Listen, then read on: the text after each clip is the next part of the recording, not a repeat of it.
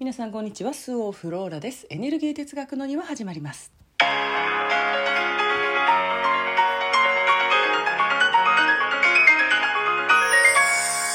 さて、えー、引き続きねライブ配信の、えー、続きをねしていきたいと思うんですけれども昨日1日1日なのであれですよ。エネルギー哲学じゃない間違えた。え、ー、と妖精の庭です。妖精さんの派遣の日でした、えー、毎月ね1日に妖精の庭といって私から皆さんに妖精を派遣するというあのー、ものをねしているんですけれども。まあね今年はねそれはままさ 口が回らない。えっ、と1回目でしょ？あの1月でしょ？あのもう大切じゃない？ね？うんわかるよ。なんかもうもう本当にうん。で私からのメッセージとしてさその妖精の庭にね参加してくださってる方たちに向けてあのー、本当のね本当の話をしようと、えー、ここらで腹を割って。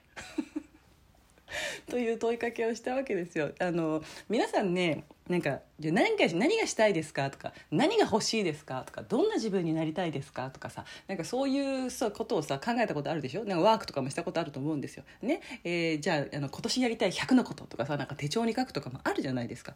でいろんなことあるんだけれどまあね本当にねこれねあの書かないよね。本当のことって。うん、でなんか悩みがあるんですって人に話を聞いてもらおうとした時もさ、えー、全然自分の本当の本当の一番の悩みって言わないよね、うん、言ったとしても大体3番目だよねそれ言うのって。1番目にそれを言える人ってさあの絶対それさ悩んで悩,、ま、悩みにせずに、えー、このあと叶えていく、うん、もの。で悩みってさ何かと言ったらさうーんなんていうの？そのどっちにしようかな？こうしようかな？ああしようかなって迷うこと？迷うが迷うは迷うよね。でその迷うという事象がの時間が長くなっていくと悩みになるわけですよ。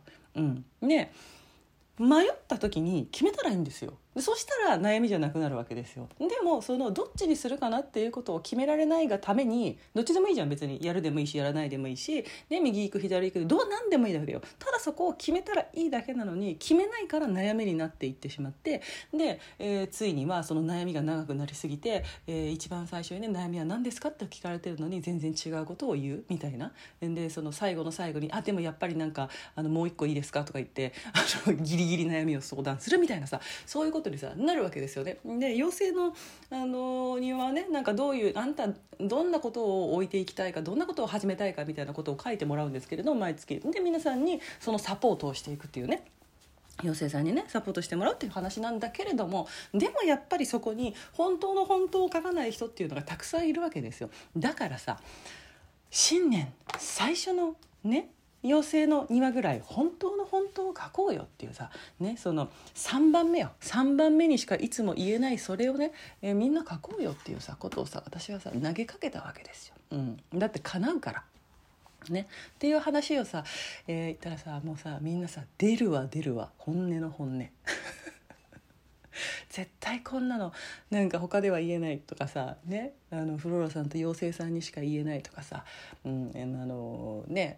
なんか本当にどうしても言えないってあのフローラさんにしか言えないって書いてる人はあれですよ。私別にあの、ね、皆さんのそのいただく感想だったりとかをインスタでインスタだったりとかでシェアしてますけれどもなんかこれは言わないでくださいとかさ誰にも見せないでください的なさ表現が書いてあることはあの出さないですよ。全部出してるわけじゃないからね。何百人いる中の一部ですよ出してるのは。うん、そう。でさその何よ？あのその内容をさ見ていたらさもうさもうみんなさもう泣けますとか言って。もうなんかフロアさんの手紙を読んでもう本当になんか自分の一番の一番はなんかもう本当に泣けるとか言ってさ。だからそれじゃん。それじゃん。それを手に入れない限りさ他のものを手に入れたってさ嬉しくないじゃん。納得しないじゃん。ね？そうじゃないじゃんっていうさことをさ自分でさそこでさ気づけた。ね？この何百人の人が気づいた。素晴らしい。素晴らしい2023年の始まり。うん。と思って。めっちゃ素晴らしいと思ってさ。うん。あの読んでました。昨日からずっと読んでますよ。私はその妖精のね庭の返信を、うん、またねインスタの方でも紹介していきますけれども。はい。えっ、ー、となんてなんて？うんうんうん。なよんちゃん？ググってきました？あなよんちゃん似てますか？妖精の庭本当に欲しいものを書いてすっきりしました。そうなんですよ。なんかさずっと自分の中でくすぶっていたというかないことにしていたことを言語化したことによって迷いが晴れた霧が晴れたような気持ちになりましたっていうね。なんか人がねなんか何人もいるわけですよ。うん、だってそれはさそうだよね。どこに向かいたいのかっていうことをさ自分がさ分からないのにさでも先に進まなきゃいけないってさそれは辛いじゃん。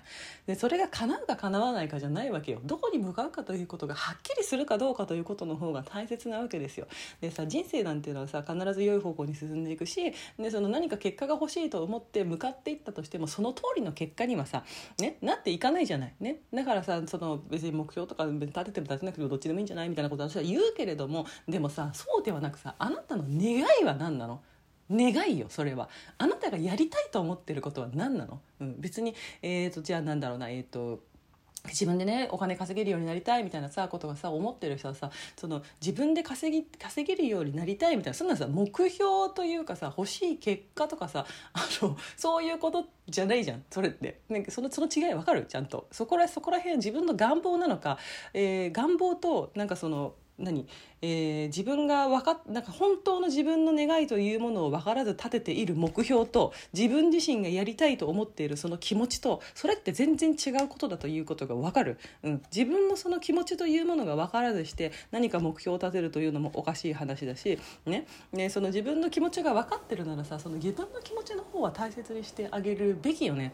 うん、すごいさ本当にね純粋なねシンプルなね何もね本当に単純な願いだったよみんな。うん。本当に。半分ぐらいの人が、えー、あれよ仲良くしたいっていう。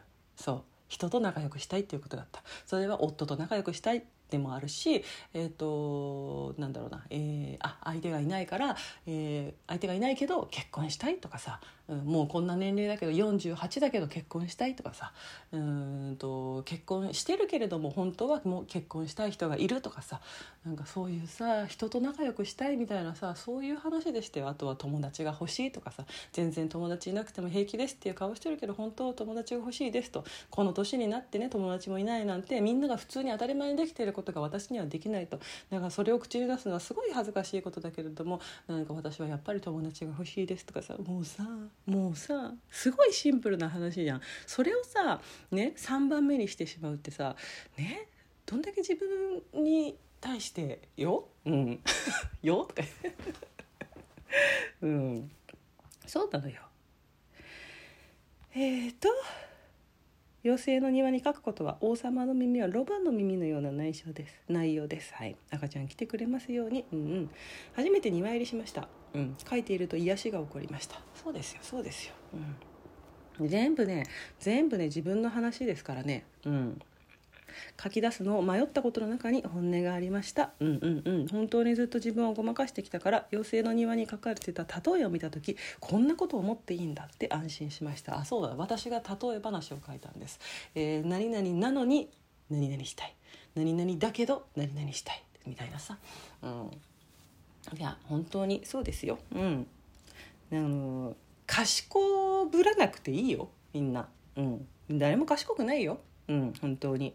あの、こんなことしたらさじゃあな何の例を書いたかな。うんとあ40だけれど子供が欲しいとかさね。40歳ぐらいになるともうさちょっとね、えー、数字的に言ったら難しい年齢になる年齢じゃないですか。それはねそんなことは分かるよ。で分かるからだそういうのがあるからでなんか欲しいって堂々というのは、えー、なんかその